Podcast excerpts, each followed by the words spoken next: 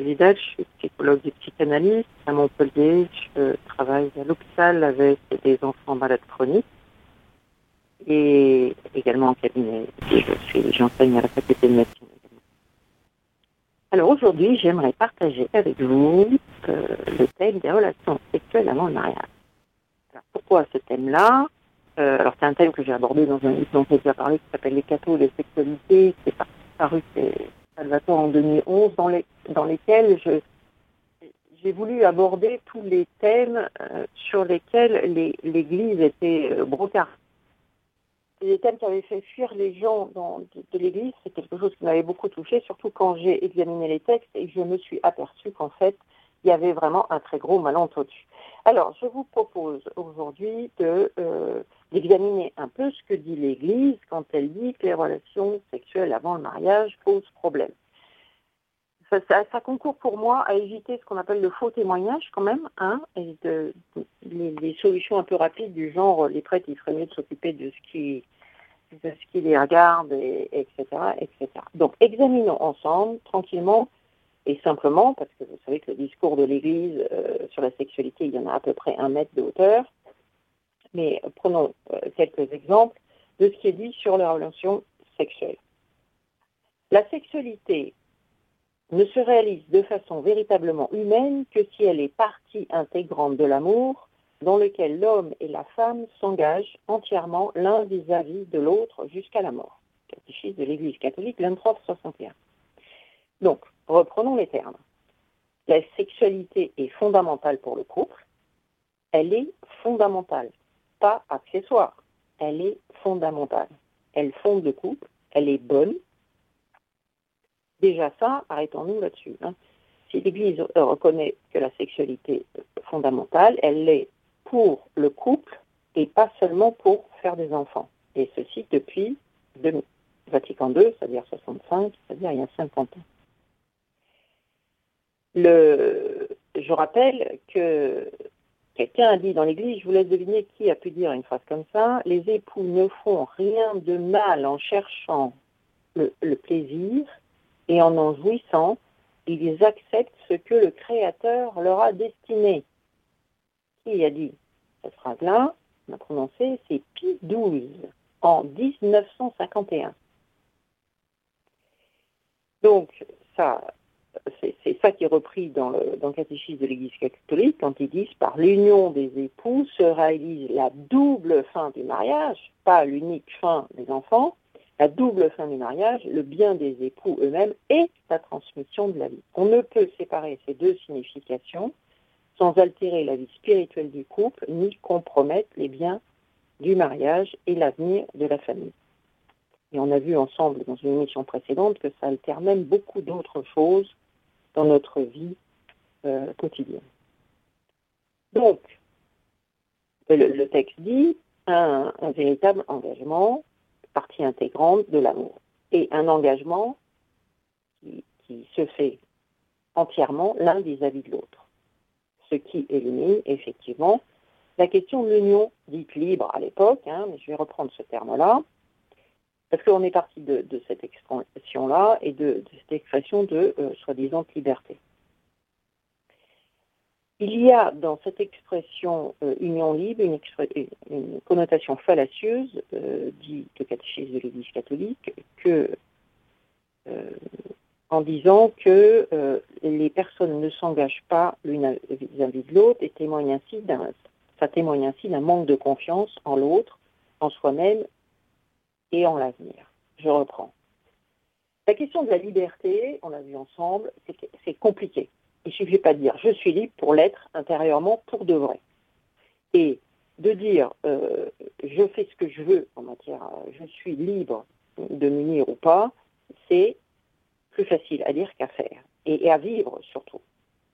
L'expression recouvre des situations bien différentes, concubinage, refus du mariage en tant que tel, incapacité à se lier par des engagements à long terme. Toutes ces situations offensent la dignité du mariage, elles détruisent l'idée même de la famille, elles affaiblissent le sens de la fidélité. Donc, examinons ces trois points, si vous le voulez bien, un par un. cette expression offense la dignité du mariage puisqu'elle met au banc hein, cette, cette, notion de mariage. Le mariage est considéré comme n'ayant plus de valeur, voire une valeur contraignante, liberticide. Et le fait de prêter serment devant un tiers est rendu caduque et obsolète.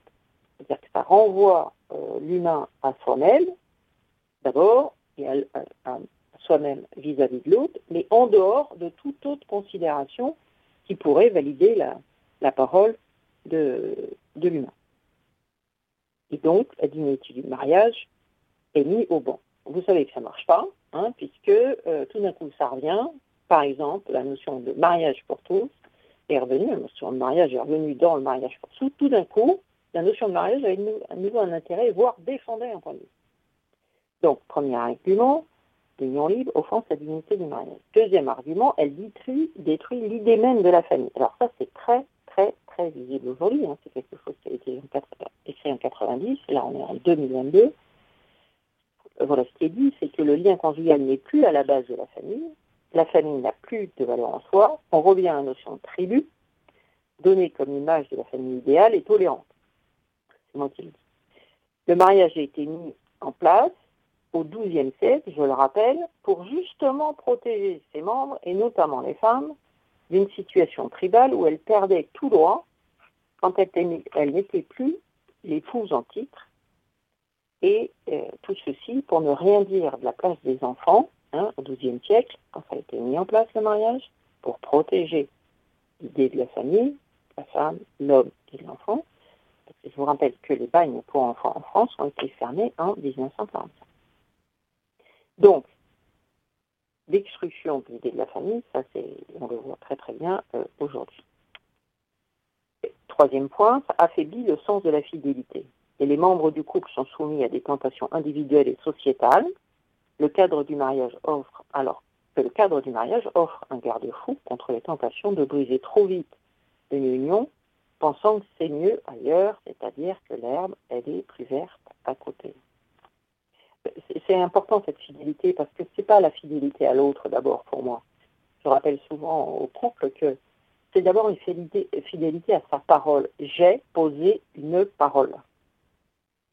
Et ce qui entame les couples qui, se sont séparés, c'est de n'avoir pas tenu cette parole. J'ai dit quelque chose et je, ne l'ai pas tenu. Alors que c'est la seule chose qui ne peut pas nous enlevée. C'est la fidélité à notre parole. Vous savez combien ça nous pèse quand on a promis quelque chose à quelqu'un et qu'on ne peut pas le tenir. Combien ça nous met mal. Donc, le mariage nous aide à tenir aussi cette notion de fidélité. Donc, si on résume,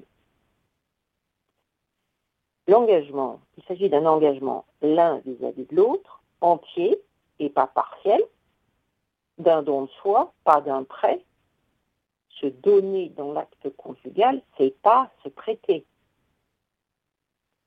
Il y a une illusion là aussi aujourd'hui de, penser qu'on peut, voilà, ça n'a pas d'importance parce que tout le monde le fait ou qu'on voit partout. Non.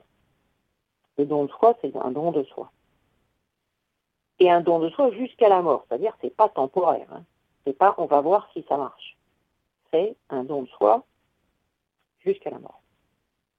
Ensuite, il s'agit d'un engagement devant l'Église c'est-à-dire nous. Parce que le couple chrétien fait partie de l'Église, de la communauté des chrétiens. Il doit être un lieu de reconnaissance, de support, de soutien, de service après-vente, de célébration. On ne pas oublier que quand on passe 10 ans de mariage, 20 ans de mariage, 30 ans de mariage, il y a des textes pour célébrer ça dans la communauté. C'est important non pas pour dire, voilà, vous avez vu, nous on y arrive. Non, c'est pour qu'on se réjouisse ensemble de, cette fidélité, de cet engagement qui tient. Et à minima, euh, l'Église, c'est un lieu de prière lors des difficultés de la vie. Troisième point, et c'est pas le moindre, c'est un engagement devant Dieu. Point d'ordre pour les chrétiens, même si pour les protestants, le mariage n'est pas un, sacrement, car Dieu est la source de tout amour, Dieu est l'archétype du don total, c'est lui quand même qui est l'image, c'est la source de, de, notre énergie quand on fait lui c'est l'alliance de l'homme et de la femme, qui est la représentation, symbolique de l'alliance de Dieu avec l'homme. À ce titre, Dieu est le premier témoin, fondateur, fidèle, éternel de l'amour.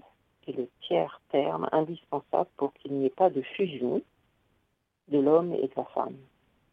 Par cette triangulation, Dieu est le signe d'une unité plus profonde et plus grande dans laquelle le couple peut s'ancrer. Ainsi, le pape François, à plusieurs reprises, préconise des témoignages de couple afin qu'ils puissent faire état de cette présence dans leur vie. Voilà ce que disent les textes. Maintenant, je vais vous proposer d'aller un peu plus loin sur plusieurs points. Le premier point, c'est à quoi sert un engagement préalable. Essayons de creuser cette notion. La première chose que fait un engagement, c'est qu'il donne un cadre sécurisant pour un cadre sécurisant pour le couple et donc pour le don. Parce que justement, l'union charnelle engage soit l'autre, un bébé éventuel. L'engagement donne une dimension pleine et entière à l'autre, à soi, au bébé, à l'avenir. Ce sont les trois dimensions, je vous rappelle ce que disait Denis Sommet dans Découvrons l'amour, hein, ce sont les trois dimensions de l'acte conjugal je vous invite à redécouvrir ce livre qui s'appelle Découvrons l'amour, hein, qui est ancien, mais vraiment il y a, beaucoup de, de, sources euh, en ce qui concerne l'amour, la famille et l'être humain. Donc, premier, premier point, quand c'est un engagement, ça donne un cadre sécurisant pour le don. Deuxième point, ça donne un cadre favorisant la connaissance. L'engagement donne un cadre qui favorise la connaissance. Je vais, euh, pour expliquer ce point-là, euh, reprendre un texte d'André Frossard qui fait parler le diable. Hein, c'est dans les, 36 preuves que le diable existe, l'existence du diable. Qu'est-ce que dit le diable? La foi s'est évaporée comme un rêve. Cette fait théologique, censément capable de soulever des montagnes, ne soulève plus que des objections et ne déplacerait pas une taupinière. Vous devinez pourquoi? Dans l'ordre de la foi, Aujourd'hui, l'amour précède la connaissance. Il faut aimer pour connaître, conformément aux impératifs de la loi. Tu aimeras le Seigneur, tu aimeras ton prochain comme toi-même. Inutile de souligner le caractère irrationnel de cette procédure. Dans la philosophie que je vous ai enseignée, dit le diable, hein, la connaissance précède logiquement l'amour, et comme ça, on ne finit pas de connaître, et on a tout le temps d'aimer, rien ne presse je voudrais euh, faire entendre ça, c'est très important. C'est-à-dire aujourd'hui, il faut se connaître d'abord, d'abord, et pour prouver qu'on va s'aimer. C'est pas, absolument pas comme ça que Dieu nous l'a présenté. C'est on aime et la connaissance, elle vient après. Elle est importante. C'est important de, pointer euh, cette inversion. Hein. C'est ce qu'on appelle une dérision hein, en psychanalyse. On a inversé la vérité. C'est l'amour déployé dans l'engagement avec temps qui va permettre la connaissance et le respect de l'autre. Ce qui fait que ça marche, il y avait une... On va en, tu vas en parler après. Donc c'est une garantie de liberté, c'est ce que j'allais dire. Euh, France Guéric, qui est une protestante de chez nous, euh, disait euh, que c'est justement l'engagement qui garantissait la liberté l'un vis-à-vis de l'autre. En n'épousant pas l'autre, je tue la liberté de mon compagnon et réciproquement. Il est tout entier remis à mes sentiments et ne doit qu'à ce que je veux bien le reconnaître, sa qualité de compagnon. En un sens, il est à ma merci, rangé sous ma décision subjective. Vous voyez comme le, l'adage où c'est on va voir si ça marche, on va rester ensemble, on va vivre ensemble pour voir si ça marche, ça ne peut pas fonctionner dans le couple. Ça donnera aucune sécurité sur la durée du couple. D'abord parce que ça ne va pas marcher à un moment et que ça ne voudra pas dire que les deux ne sont pas faits pour vivre ensemble. Et en plus, de toute façon, c'est pas ça qui enracine le couple. Quatrième point, l'engagement permet la séparation parce qu'il y a un engagement, donc une séparation possible. Et une séparation aussi de, de ce qui était avant, d'un passé. L'homme quittera son père et sa mère pour s'attacher à sa femme et ne faire qu'une seule chair. Il n'est pas possible de s'unir sans quitter l'attachement de la maison parentale. S'engager, c'est laisser des, pistes qu'on ne pourra pas explorer. C'est séparer. C'est sortir d'une confusion du je peux tout, je suis libre, c'est si je veux, etc. Donc c'est se quitter d'un attachement antérieur qui est passé, non pas qu'il n'était pas bon, mais qu'il est passé. Quitter, encore une fois, ça ne veut pas dire qu'on on ne parle pas à papa-maman, hein. c'est pas la question. Hein. C'est la liberté intérieure, on est en train de, je suis en train de parler. Donc ça permet aussi la séparation. Alors, je, un, petit aparté, parce que je l'ai déjà dit là, mais je le reprends, à propos de la dite liberté sexuelle. Hein. Il y a une confusion massive aujourd'hui entre la notion de être libre sexuellement et avoir un rapport sexuel libre. Ceci demande un peu de travail intérieur à une maturité, car être libre, c'est avoir identifié les pressions, conscientes et inconscientes, que nous subissons, sociales, familiales, culturelles, religieuses. Donc, euh, être libre pour, euh, dans le rapport sexuel, dans l'union des corps, ça demande un petit peu euh, de, recul. Ça, c'était le premier point. À quoi ça, ça sert l'engagement Autre point. Qu'est-ce qui fonde un couple? Ce qui fait la solidité d'un couple dans la durée, c'est l'engagement et la qualité de la communication. C'est ce qui va, c'est cette qualité de la communication qui va permettre la construction du couple dans le temps, qui veut dire parler,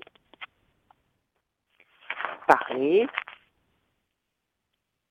parler, ce qui veut dire pas bavarder. Hein. Parler, c'est pas bavarder, c'est dire ce qui me touche, écouter ce qui touche l'autre, dire ce que je désire et écouter ce que désire l'autre. Qui veut dire d'ailleurs qu'on a déjà, vous entendez, euh, dans la tête qu'on euh, est différent, qu'on ne va pas parler de la même manière, alors, il y a les couples qui sont ensemble depuis un moment, on le savent, hein, qu'il y a une différence. Il y a une différence dans le parler et dans l'écouter. Ça veut dire aussi de sortir hein, de, de, cette, de cet imaginaire. Les hommes disent ça va lui passer en parlant de sa, femme et la femme dit euh, si ça ne lui plaît pas, c'est pas grave parce que je vais le changer. Voilà, typiquement, ce sont les, les, glissements sur lesquels peuvent se perdre le couple s'il n'arrive pas à parler ou à reprendre la parole. Parce que bien sûr, on se perd dans un couple, euh, surtout euh, quand ça dure. L'important, c'est de se rendre compte de ce qui se passe et de tirer une chaise et de dire il y a quelque chose qui ne va pas, parlons-en. Ceci dit, ceci n'est pas valable uniquement dans le couple. Hein. c'est valable en communauté, c'est valable aussi au travail. Il faut de la distance pour parler. Quand on est trop proche et quand on est dans la fusion, on ne parle pas. Or, les relations sexuelles précoces peuvent empêcher le couple de parler ou peuvent même s'initier à un moment où on sent qu'il y a quelque chose qui ne va pas, qu'il y a quelque chose qui nous sépare. On n'a pas envie d'être séparé de celui qui est en face. Là, je suis bien avec lui, mais je sens que ah, là, on n'est pas d'accord. Donc, hop, on n'en parle pas. Et la relation sexuelle peut venir, parce que là, il y a du plaisir, peut venir obstruer un dialogue.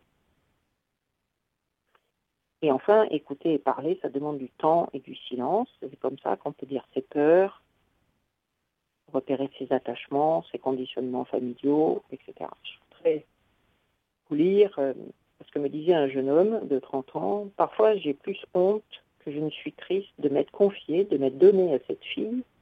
Forcé de constater qu'il n'y a qu'au lit qu'on s'entendait bien, je suis allée trop vite. On n'en a pas vraiment parlé. Donc ça, c'était le point de ce qui fonde un couple, l'amour et la communication. Refuser le mariage, pourquoi refuser le mariage? Je voudrais juste aborder avec vous, peut-être qu'il y aura des questions. Et quand même interrogeant cette euh, volonté de refuser le mariage, alors que bon, euh, les gens me disent que je suis méchante de, dire ça, mais qu'on voit se développer ce que j'appelle des mariages Canada Dry, c'est-à-dire que des, cérémonies qui ont toutes les apparences et tout le, déroulement d'un mariage, mais qui ne veulent pas, qui ne veulent pas, c'est-à-dire euh, mariage. Et donc il faut entendre ce qui se passe là, hein, ces, peurs-là, euh, qui font qu'aujourd'hui, il y a une crainte devant le mariage.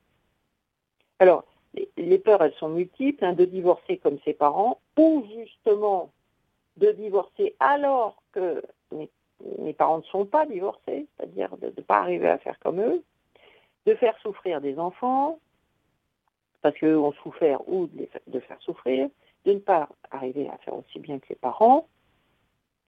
Ça. Il y a une défiance vis-à-vis de l'avenir. On ne sait jamais. Et comme je ne sais jamais, je ne veux pas m'engager. Ce qui peut être pris comme aussi quelque chose de vrai, c'est-à-dire que je, comme je ne sais pas, je ne peux pas m'engager. Seulement, je ne saurais qu'en m'engageant, on vient de le voir. Alors, l'autentation, c'est la, la, tentation d'auto-engendrement, c'est-à-dire c'est je tout seul, si je veux, euh, et je n'ai que moi comme auto-référencement.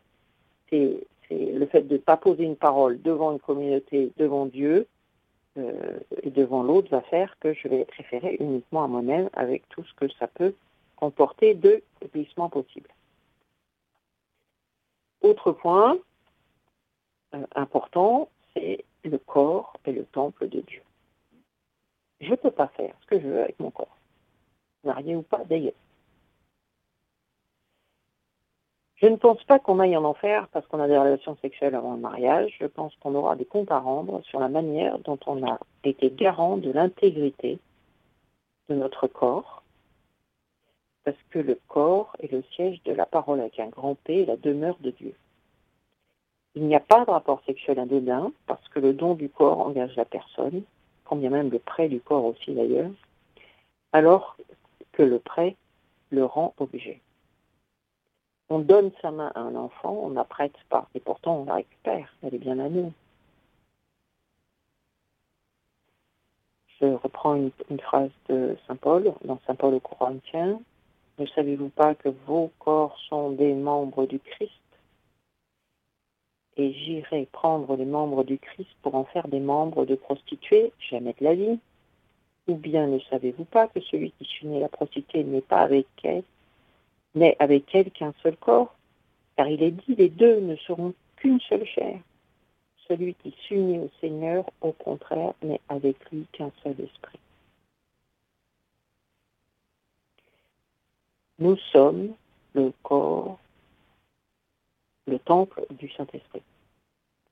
Jean-Paul II nous l'a dit vraiment de manière très très belle dans Hommes et femmes, il les créa.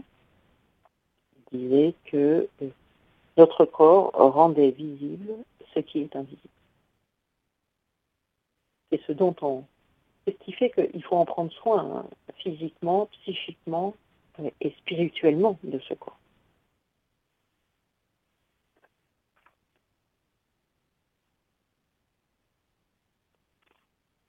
Un petit, euh, un petit point final, peut-être, je vais m'arrêter là, sur, pour vous laisser la parole, sur euh, le fait que s'unir, la communion entre l'homme et la femme, c'est pas la fusion.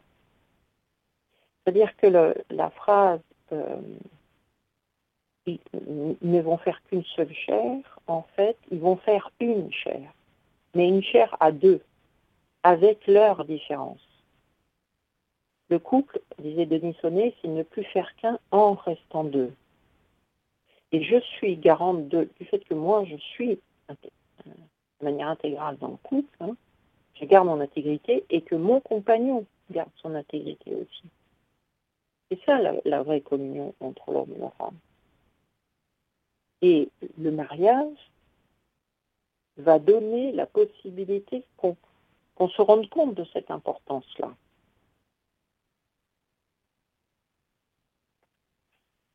Voilà, je vais m'arrêter là pour l'instant. Euh, Alors, euh, pour le moment, pas encore de réaction de nos auditeurs, nous les attendons. Mais mhm. peut-être pourriez-vous répondre euh, à cette question justement. Alors, pour ceux qui justement qui ont entendu cet enseignement et qui vivent, dont les corps se sont engagés justement trop vite, que pourriez-vous leur dire justement pour avoir la force et le courage? Quel chemin doivent-ils prendre? Oui, merci pour cette question. Je, je crois que l'important, c'est de se rendre compte de ce qu'on fait. D'abord de se rappeler, quand on est croyant, euh, que euh, qu'on est pardonné. Quoi qu'on fasse, on est pardonné. Donc la question, c'est pas de savoir ce que j'ai, euh, si je suis coupable ou pas coupable, des choses comme ça. Ça, ça n'a pas d'essence. Enfin, le Christ est mort sur la croix pour qu'on ne soit pas dans, ce raisonnement-là, mais dans une position qui est, euh, en fait, qu'est-ce qu'on fait? Qu'est-ce que je fais là? Qu'est-ce que moi je fais? Qu'est-ce que je fais avec mon compagnon ma compagne? Et en fait, est-ce qu'on en a parlé? Est-ce que euh, on, s'est posé pour euh, se dire les choses? Parler de, de, la sexualité dans un couple, c'est pas facile. Hein se poser pour dire qu'est-ce que tu désires, comment tu le désires, à quel moment tu le désires, et dire moi j'aimerais bien ça, à tel moment, de cette manière-là, personne ne me fera croire que c'est facile. Et donc de, pouvoir euh, se parler ça en disant bon, est-ce que ce qu'on vit nous actuellement euh, avec la communion des corps, euh, est-ce que ça nous convient? Si oui, qu'est-ce qui me manque? Qu'est-ce qui te manque à toi? Alors c'est des interrogations, hein, je l'ai déjà dit plusieurs fois, mais d'abord qui se font séparément. Euh, et ensuite, on, met en commun euh, ce qu'on a euh, trouvé, ce qui est venu dans la prière, dans le silence. Parce que sinon, on a toujours, on peut toujours ne pas parler par crainte de, que l'autre se moque de nous, par crainte de ne pas être entendu, par crainte de dire quelque chose qui ne va pas plaire. Et en fait, on ne parle pas. Donc, si il y a des personnes qui sont dans ce cas d'avoir des relations sexuelles sans engagement, d'abord de se reposer la question. Est-ce que euh, c'est ça que je désirais pour de vrai? Moi. Et toi? On en est. Qu'est-ce qu'on désire aujourd'hui? Parce que ce qui était valable hier, est-ce que c'est encore valable aujourd'hui? Et si besoin, souvent c'est le cas, d'aller en discuter avec un tiers pour vérifier la justesse de notre position. Encore une fois, je pense que euh, on n'ira pas en enfer parce qu'on a des relations sexuelles euh, hors mariage, on ira en enfer parce qu'on ne s'est pas posé la question. Enfin, je vais un peu vite en disant ça, mais bon, quand même. Euh, on ne s'est pas posé la question de savoir ce qu'on fait. Ni avec moi, avec mon corps, ni avec le corps de l'autre. Oui, ça oui. Donc, tranquillement, de se poser et pas dire oh, c'est terrible, hein, elle a redit quelque chose, mais alors ça veut dire qu'on est dans le péché et tout ça. Euh, je ne sais pas si la personne est dans le péché ou pas. Euh, ce qui est important, c'est toujours de parler. De parler. Je ne sais pas si j'ai répondu à votre question. Oui, merci, très bien. Et nous avons aussi reçu un SMS. Alors, je vous le lis. Bonjour, merci pour ce bel enseignement. Est-ce que le contraceptif pour réguler le nombre de naissances, on en a trois, est en contradiction avec la parole de Dieu? Merci et bonne journée. Et c'est Francesca qui nous envoie ce message. Euh, merci Francesca pour ce, message, j'allais dire pour ce mariage, comme quoi. Euh, alors, euh, je la remercie d'autant plus qu'en fait, elle, elle, introduit un thème que je vais aborder, qui est un thème à part entière. Le thème de la contraception et de la régulation des naissances est un thème à aborder à part entière, en, en refaisant le cheminement qu'on a fait aujourd'hui là ensemble. C'est-à-dire qu'est-ce que dit l'Église et pourquoi elle le dit? Donc, euh, je vais un peu être frustrante aujourd'hui, mais je, reprendrai ce thème euh, tranquillement de qu'est-ce que c'est que cette régulation des naissances, qu'est-ce que nous demandent les textes de l'Église? Sur la régulation des naissances. Donc je ne vais pas aller plus loin là-dessus aujourd'hui. Alors, qu'est-ce que vous souhaiteriez, peut-être là pour le moment, nous n'avons pas d'autres interventions de, nos auditeurs, qu'est-ce que vous souhaiteriez donc euh, euh, pour, euh, pour conclure cette émission Voilà, restons dans, ce chemin d'espérance. Ce que, ce que j'aimerais redire, c'est que je suis vraiment touchée par le fait que les gens soient, soient partis de l'Église à cause d'un malentendu, d'une mauvaise communication du discours de l'Église euh, sur ce point-là, mais sur d'autres aussi. Et, qu'on fasse chacun attention, et croyez bien que je, tente de le faire pour moi-même aussi, à la manière dont on parle aux autres en leur disant ce qu'il faut qu'ils fassent. Je crois que c'est la doctrine de l'Église ou, qui veut dire un enseignement. Hein, c'est pas c'est pas faites ça, sinon euh, vous irez en enfer. C'est un, un enseignement doit être écouté avec le cœur et interrogé pour savoir si c'est juste ou pas pour moi au temps où je, suis là. Et en matière de relations sexuelles, on est tellement perdu aujourd'hui. Et la, la, société euh, véhicule une doxa ambiante qui est complètement fausse. Elle est dite par les jeunes. je, je l'ai dit sur des antennes et je le redis. on a fait longtemps avec mon mari de l'éducation affective et sexuelle des jeunes auprès de d'adolescents et pendant 30 ans et le discours a complètement changé. Il y a 30 ans, on pouvait en parler. Oui, mais pourquoi vous dites ça? Et pourquoi l'Église elle dit ça? Et ma mère elle dit ci, et mon père elle dit ça. Aujourd'hui, c'est pas possible. C'est des thèmes qu'ils ne veulent pas aborder. Parce qu'il y a une telle exposition de la sexualité des corps qui fait que, Dieu merci, je dirais, ils rentrent à l'intérieur d'eux pour, protéger cette notion-là. Donc, si je veux m'interroger aujourd'hui sur la qualité de, mes relations sexuelles, alors les relations sexuelles, je, fais une pause parce que je me dis, je préfère dire faire l'amour. Euh, il faut que j'arrive à discerner comment la doxa ambiante euh, trahit, tord, pervertit ce que je fais moi dans ma propre vie. Et parce que il faut vraiment se couper beaucoup, beaucoup des réseaux sociaux. Alors quand on est adulte, c'est facile. Quand on est adolescent, c'est très, très, très compliqué. Et la sexualité est là aussi euh, exposée euh, à nu. Euh, elle est brutale.